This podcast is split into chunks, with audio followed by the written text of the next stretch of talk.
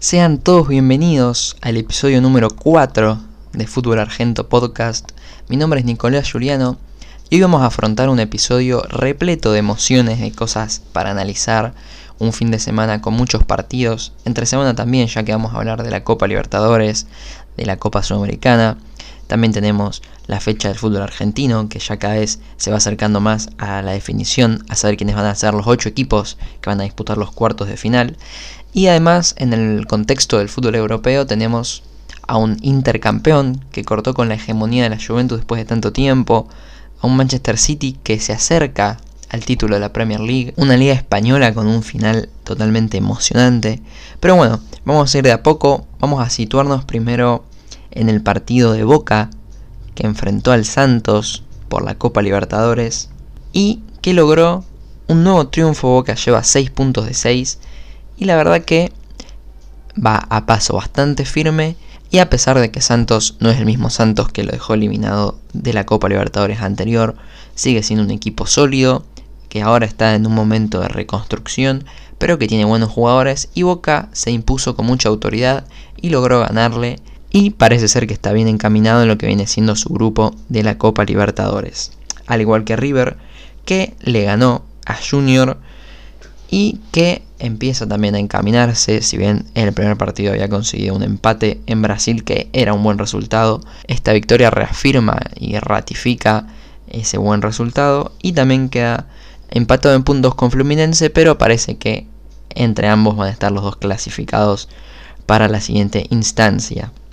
Pero bueno, vamos a situarnos en el día domingo, una jornada repleta de fútbol en Argentina, ya que bueno, el sábado fue el Día del Trabajador y el domingo desde las 10 de la mañana hasta las 11 de la noche un calendario repleto de partidos interesantes para ver, comenzando por Boca que le ganó a Lanús con un gol de Carlos Izquierdos, 1 a 0 terminó el partido y Boca ya confirmó su presencia en los cuartos de final de esta Copa de la Liga, lo que anteriormente era la Copa Maradona, a pesar de que ha cambiado el formato. Yo creo que el cambio de formato es algo correcto, hizo que sea un poco más interesante, ya que si bien en el grupo de Boca y en el grupo bueno, de River, de Colón, en ambos grupos ya quedaron bastante definidos, aunque sea dos de los cuatro puestos. Los otros dos están en una disputa y hay varios equipos que aspiran y con chances a poder obtener un lugar. Entonces yo creo que este cambio de formato le otorgó verdaderamente al fútbol argentino un poco más de suspenso, ya que quizás la copa anterior no había sido tan interesante ni había tanto suspenso sobre quiénes iban a ser los equipos clasificados. Así que bueno, Boca se terminó acomodando, ya está confirmada su presencia en cuartos de final y bueno, yo creo que es uno de los candidatos, ya que anda con un andar muy firme.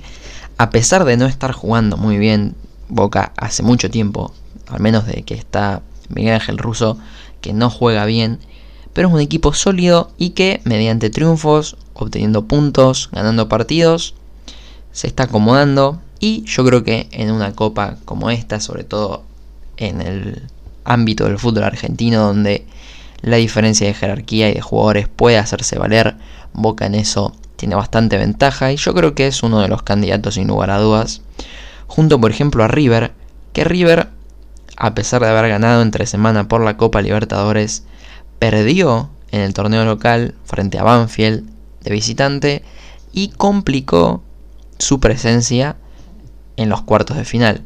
O sea, si bien todavía tiene chances matemáticas y chances concretas desde lo futbolístico, uno pensaría que River no tendría problema en clasificar, hay que tener en cuenta de que si se dan otros resultados a pesar de que River gane, puede llegar a quedar afuera. No creo que sea algo que le preocupe mucho a River, pero es otro torneo, es la posibilidad de alzarse con un nuevo título, que River la dejó pasar.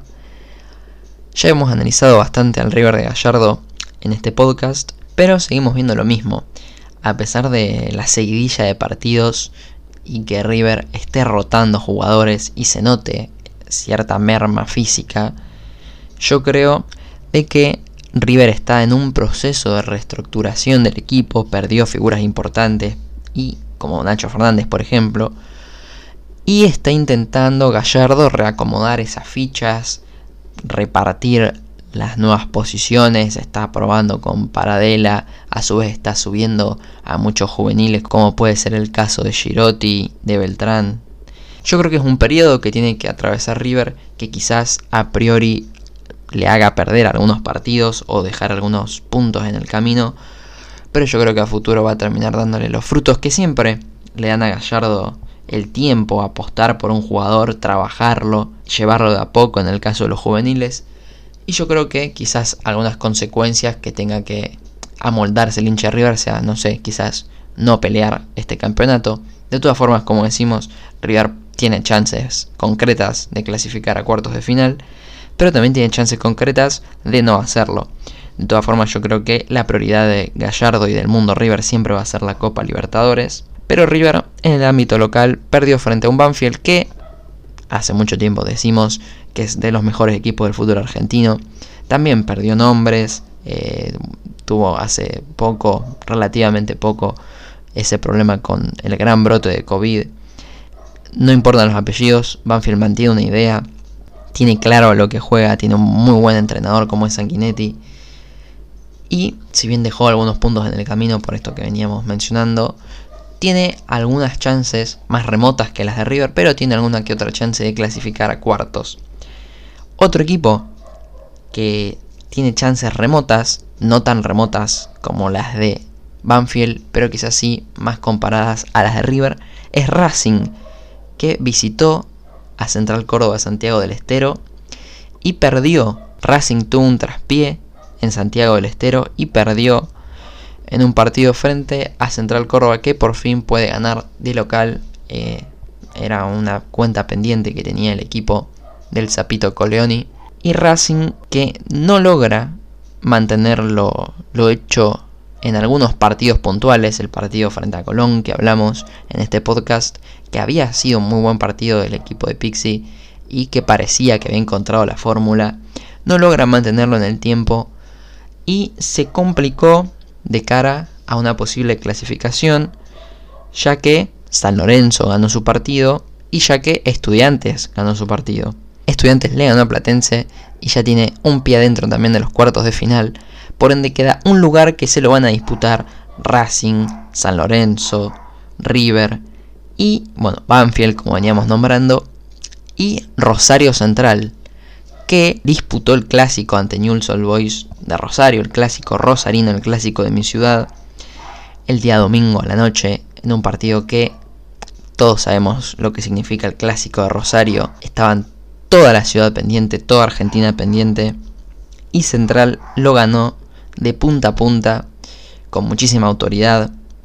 Voy a ser lo más objetivo posible porque obviamente que el partido lo viví como un hincha más y que estoy muy contento pero acá nos dedicamos a hablar exclusivamente del transcurso del partido, de táctica, de juego, de planteos. Y la verdad es que Central lo arrolló a Newells, lo pasó por encima tácticamente, ya sea por virtud de nuestro director técnico del Kili González, que no venía planteando bien los partidos, no venía leyendo bien los partidos a la hora de hacer los cambios, pero parece que en el partido frente a San Lorenzo encontró la fórmula, al menos para este tipo de partidos frente a equipos quizás más desordenados, a los que se lo puede lastimar eh, atacando de una manera más directa, más dinámica, más vertical y teniendo otras precauciones a la hora de defender.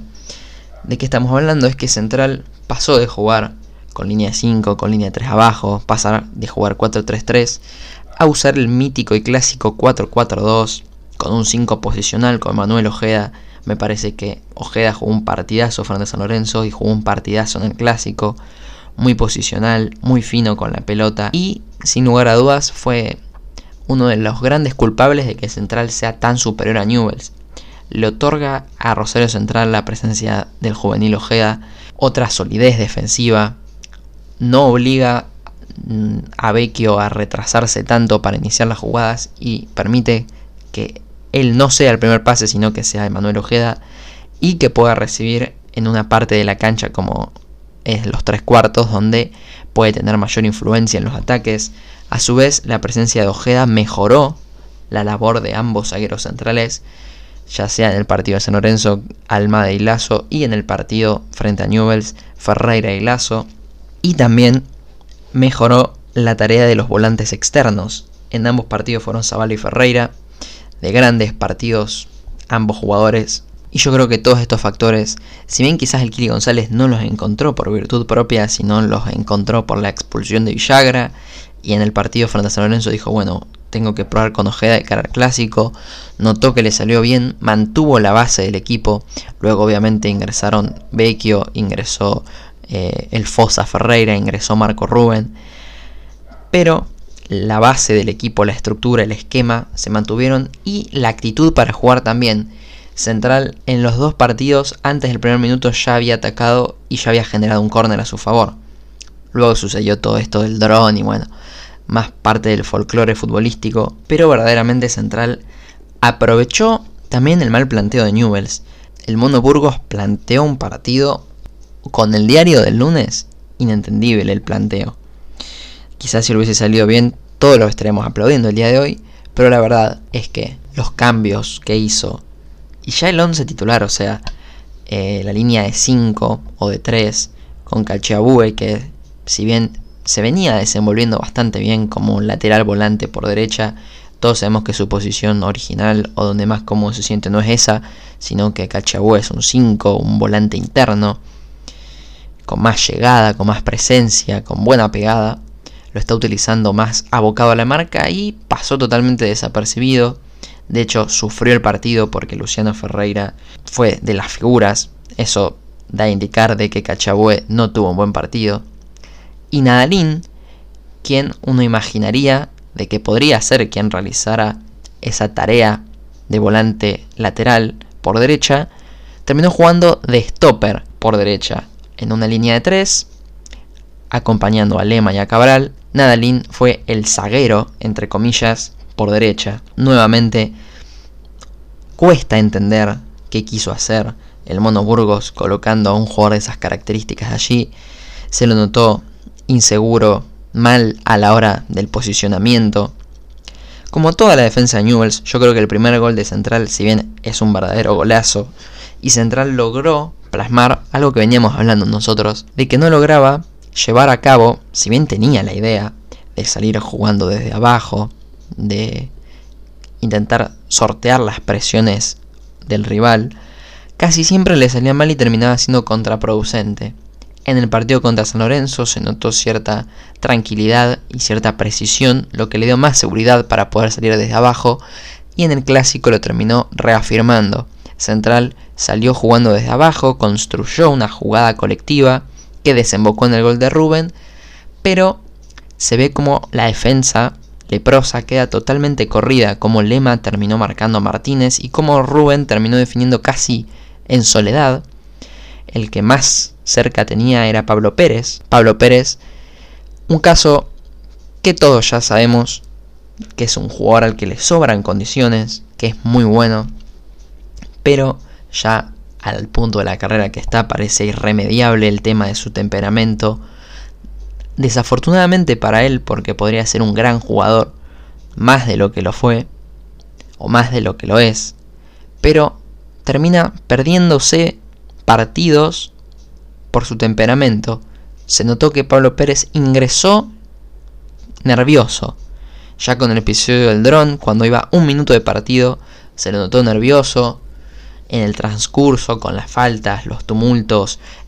El clásico rosarino se vive con esa intensidad, pero yo creo que Central todo el tiempo pareció estar frío, frío en el buen sentido. No vamos a meternos en temas de folclore, pero frío con la cabeza fría, inteligente, no jugando sobrando. De hecho, hubo una patada de Ferreira o una jugada de hombro con hombro de Blanco contra Singolani. No faltó actitud en Central, pero se dio el gusto o el lujo de mostrar de que se puede jugar bien en un clásico, que se puede ser superior a su rival verdaderamente, plasmarlo en el juego y plasmarlo en el resultado, sin dejar de poner huevo, de poner garra y de tener esa actitud que a todos nos gusta que haya en un clásico. Pero bueno, Central pudo ganar, quedó de vuelta con alguna que otra posibilidad de clasificar a cuartos y Newells que cada vez parece que pierde más el rumbo, el equipo del mono ya no tiene solidez, no ataca. Cuando estábamos repasando las posiciones equívocas, al menos en mi opinión, nos faltó decir que es Forza, que es una de las grandes promesas del fútbol rosarino, me atrevería a decir, o argentino quizás. Está en las selecciones juveniles, pero claramente jugando en su puesto, que es de número 5. El Mono Burgos lo utilizó como extremo, por izquierda, al igual que Maxi Rodríguez, que todos sabemos de que no es una referencia diaria, no es un 9, y lo utilizó nuevamente allí, como ya lo había hecho por Copa Sudamericana, en el partido frente a Goyanense de Brasil. Pero bueno, yo creo que el hincha Newells debe estar enojado, no debe entender mucho a qué pretende jugar Burgos, así que bueno, veremos si en algún momento del futuro logra enderezar el rumbo o su paso por el fútbol argentino será una anécdota y será una experiencia corta. Veremos qué le depara el destino al ex arquero. Pero bueno, con este análisis cerramos la participación de equipos argentinos en este podcast y nos vamos, nos tomamos un vuelo y nos vamos hacia Europa. ¿Qué sucedió en esta fecha en el fútbol europeo? Fue una fecha bastante movida. Estamos en un punto de la temporada, como es mayo, en que todos los torneos ya empiezan a definirse, se empiezan a conocer los campeones, se empiezan a cortar los candidatos.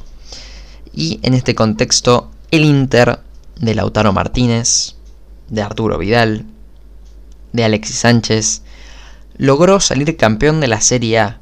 Es algo que todos, yo creo que nos alegra y que todos festejamos, ya que quizás nos criamos viendo a un Milan y a un Inter siendo los poderosos de Italia y ya en el último tiempo, hace un largo tiempo, que la Juventus viene siendo el equipo que sale campeón de Italia, que lo representa en Champions. Entonces ilusiona que nuevamente después de nueve años el Inter corte con esa hegemonía de la vecchia señora y salga campeón de la Serie A. Así que mis felicitaciones. Además que es un equipo que juega bien con ese tándem arriba como es Lukaku, Lautaro, dos bestias, dos toros. Y que yo creo que puede lograr grandes cosas el equipo italiano. Y nos vamos a otro club que está a nada de salir campeón de su liga y donde también hay un delantero argentino como es el Kun Agüero que está disfrutando sus últimos meses en el equipo de Manchester, hablamos del Manchester City, que ganó en el fin de semana con un golazo del Kun Agüero y quedó a un paso de ser campeón. No lo pudo ser ya que no se disputó el partido entre Manchester United y Liverpool por una cuestión de manifestaciones del equipo Red. Pero todo parece indicar que tarde o temprano, cuando se dispute ese partido, cuando el City vuelva a jugar un partido, va a terminar alzándose con la Premier. La verdad que ponerle adjetivos a cualquier equipo de Guardiola que demuestra que si le dan trabajo, que si tiene tiempo para amoldar el equipo, es difícil encontrarle un, rival que le pueda plantear mejor un partido. Puede haber alguna que otra excepción. Yo creo que la temporada pasada en Manchester City y de Guardiola no fue la mejor. Notó que quizás se había estancado desde lo futbolístico, pero se reinventó como lo viene haciendo en los últimos años. Y no solo que está nada de salir campeón de la Premier League, sino que está en la final de la Champions League. Guardiola está conduciendo quizás al Manchester City a ganar su primera Champions. Esperemos. Al momento que estoy grabando esto, como dije antes, solo conozco uno de los finalistas de la Champions, que es el Manchester City, que le ganó al PSG en una paliza táctica de los de Guardiola o mejor dicho, de Guardiola sobre Pochettino. Yo creo que Guardiola le agarró la mano a la serie frente al equipo parisino en el entretiempo de la ida. El segundo tiempo del Manchester City en la ida fue muy superior, se dio cuenta de qué debía hacer y lo sostuvo en este partido de vuelta. El Manchester City fue un equipo sólido, como siempre, teniendo el dominio desde la pelota, pero el PSG le quitó la pelota en varios pasajes, tanto de la ida como de la vuelta. En la ida sufrió sin la pelota. En la vuelta ya sabía lo peligroso que podían ser sus contraataques, que es al fin y al cabo cómo terminó ganando el partido en la parte del resultado. Ambos goles provienen de una contra. Obviamente que con los jugadores que tiene, como De Bruyne, como Foden, que jugó un partidazo, Mares metiendo los dos goles, se hace todo más sencillo. Pero Guardiola entiende a la perfección cómo plantear cada partido, no se casa con ningún esquema, Recordemos que Guardiola tiene en el banco de suplentes a Gabriel Jesús y al Kun Agüero y decide jugar sin una referencia de área. más parecido al Barcelona de Guardiola, que juega con Messi como falso 9. En el último tiempo en el Manchester City, Guardiola se había acostumbrado a jugar o con Gabriel Jesús o con Agüero. No lo hacía con los dos a la vez, pero siempre buscaba tener una referencia de área. En el último tiempo desistió de esa referencia y un equipo mucho más dinámico, con jugadores que llegan, que entran, que salen, con extremos veloces. Y le está dando resultados, llegó a una final de la Champions. Esperemos. Esperemos que sea campeón, la verdad. Tanto el PSG como el Manchester City me hubiese gustado de que lleguen a una final y de que se puedan alzar con la orejona. Desconozco si va a ser el Real Madrid o el Chelsea el otro finalista. Ambos equipos ya saben lo que es ganar una Champions. Pero bueno, yo creo que Guardiola con los jugadores que tiene y con lo mentalizado que está, debería ser una catástrofe para que un técnico le plantee mejor el partido.